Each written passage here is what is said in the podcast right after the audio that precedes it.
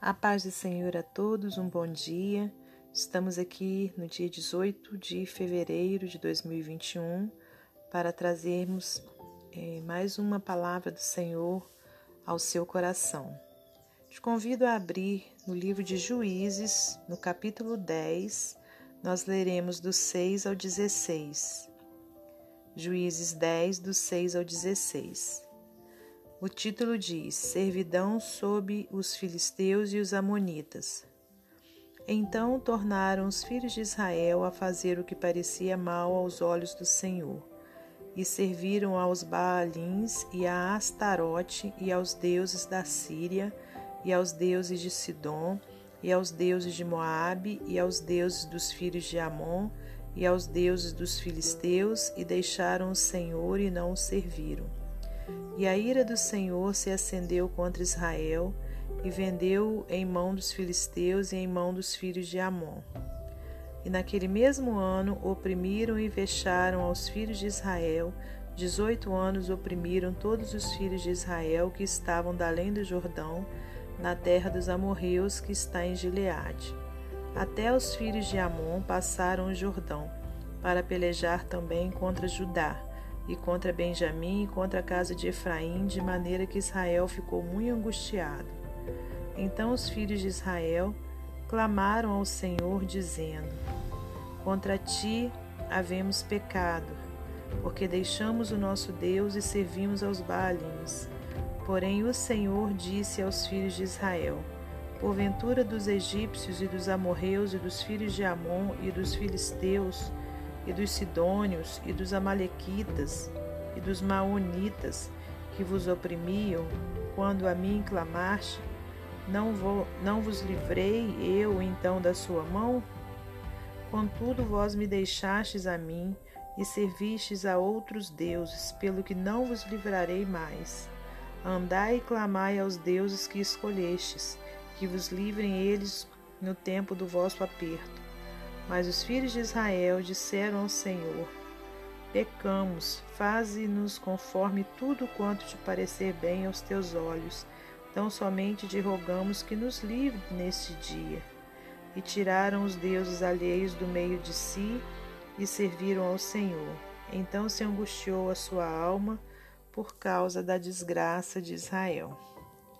Senhor nosso Deus e nosso Pai, nessa hora grandiosa, hora esta em que abrimos a Sua palavra para meditarmos. Eu quero te pedir perdão por meus pecados e minhas falhas e pedir ao Senhor sabedoria para estar explanando essa palavra. Que o Senhor abra meu entendimento espiritual, o entendimento espiritual de quem está ouvindo. Pai, em nome de Jesus Cristo, por Sua misericórdia.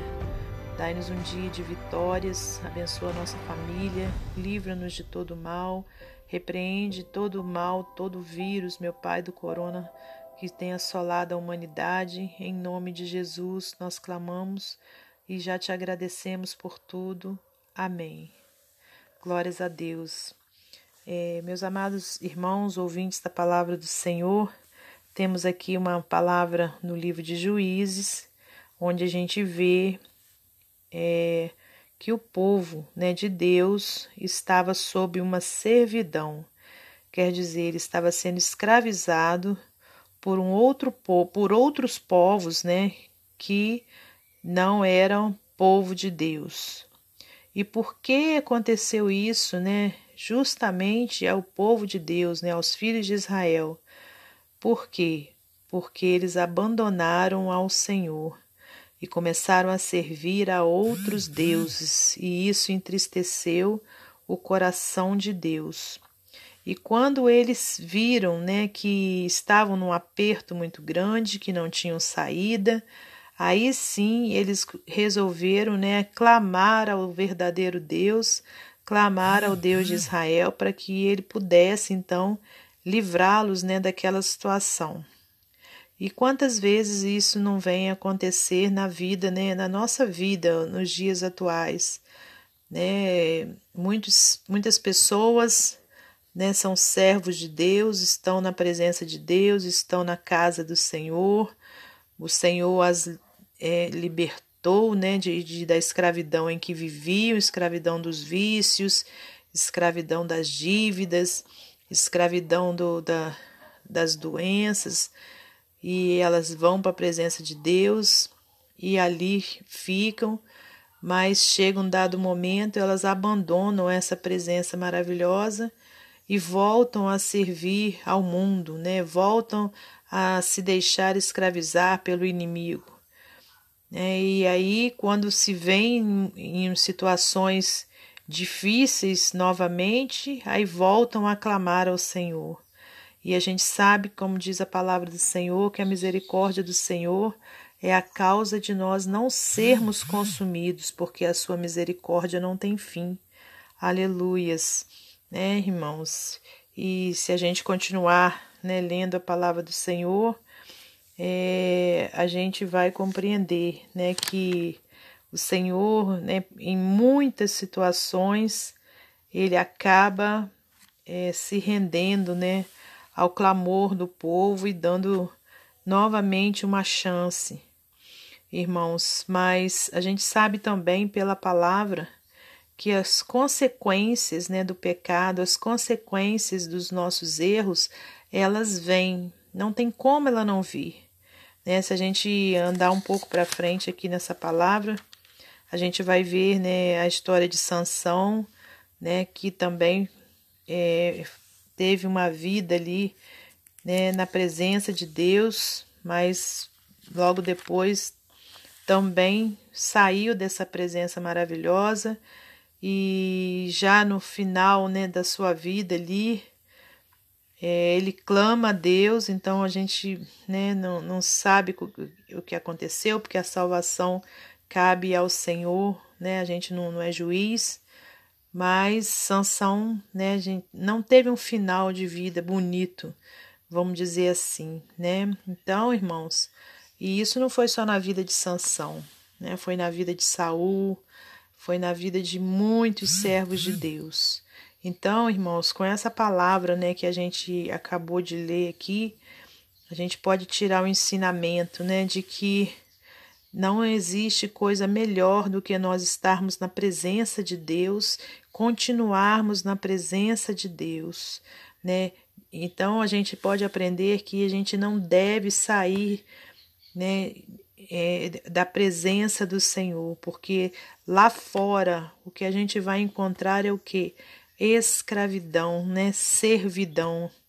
Então, Aí as pessoas então acham que basta clamar a Deus, que Deus vai perdoar, que Deus vai é, aceitar né, é, o arrependimento. Verdadeiramente, né? Se a pessoa se arrepender verdadeiramente de coração, o Senhor vai aceitar sim, vai perdoar.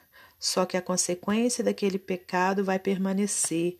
Né? Não adianta você plantar um pé de laranja achando que vai colher de maçã. Não, você vai colher laranja. Então, ainda que Deus perdoe, né? Mas a consequência do seu pecado, a consequência do seu erro, vai ser o que você colherá. Então, vamos, né, continuar firme, né, agradando ao Senhor, não esperando, né, é, é, sair da presença de Deus para clamar. Não, vamos clamar a Deus em todo o tempo. Se você vê que está enfraquecido, que você está correndo risco de sair né, da, da, da, do caminho do Senhor, clame a Ele, clame ao Senhor, né, para que Ele te dê força para você permanecer em nome de Jesus, para que não aconteça como esse povo, que era o povo de Deus, né, e que foi o que? Voltou a ser escravo né, de, de, de tantos outros povos conforme a gente leu aqui nessa passagem. Amém? Nesse momento eu quero é, ler uma ilustração para finalizar a palavra do dia.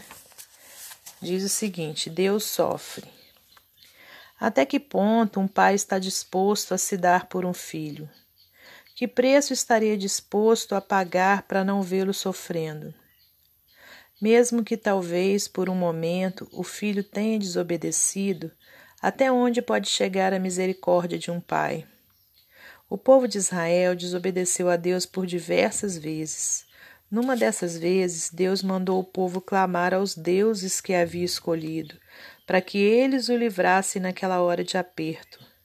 Parece que Deus se cansou. Chega, com esse povo não dá mais. Não sei mais quando Deus nos olha e observa o que temos feito. Talvez tenha o mesmo sentimento. Mas mais uma vez o povo clama ao Senhor e confessa: Nós pecamos Faze conosco o que achares melhor, mas te rogamos, livra-nos agora.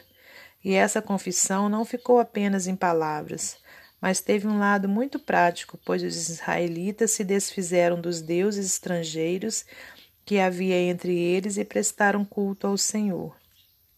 O que uma confissão sincera pode causar? Qual o resultado de um arrependimento verdadeiro? Diz o texto bíblico que o Senhor não pôde mais suportar o sofrimento de Israel. A tradução Almeida Revista e Atualizada diz que o Senhor já não pôde mais reter a sua compaixão por causa da desgraça de Israel. Deus é um Deus de graça, um Deus de misericórdia, um Deus compassivo. Essa é a sua natureza. Ele não pode não manifestar esse aspecto da sua essência. E quando encontra uma pessoa arrependida, um coração contrito, uma pessoa sofrendo pela situação que se encontra, Deus não consegue suportar esse sofrimento, assim como não suportou o sofrimento de Israel. E aí ele age e providencia algum livramento. Este é o nosso Deus, um Deus que, apesar de nós, se compadece e sofre pela nossa situação.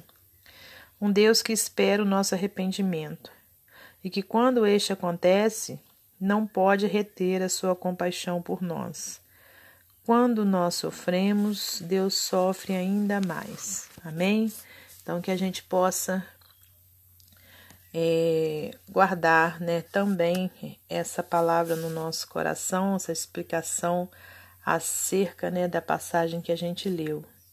Né, que verdadeiramente né, o Senhor ele se compadece né, daquele que, que se arrepende, daquele que, que abandona né, as práticas que estava tendo, conforme a gente viu nessa passagem bíblica também, né, onde é, o povo de Israel arrependido tira do meio deles né, os, os ídolos né, que estavam entristecendo o coração de Deus.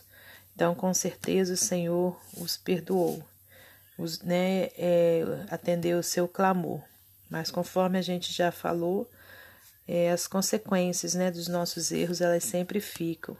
Então que a gente possa vigiar em todo tempo, em todo lugar. Amém? Então até amanhã, se Deus assim permitir.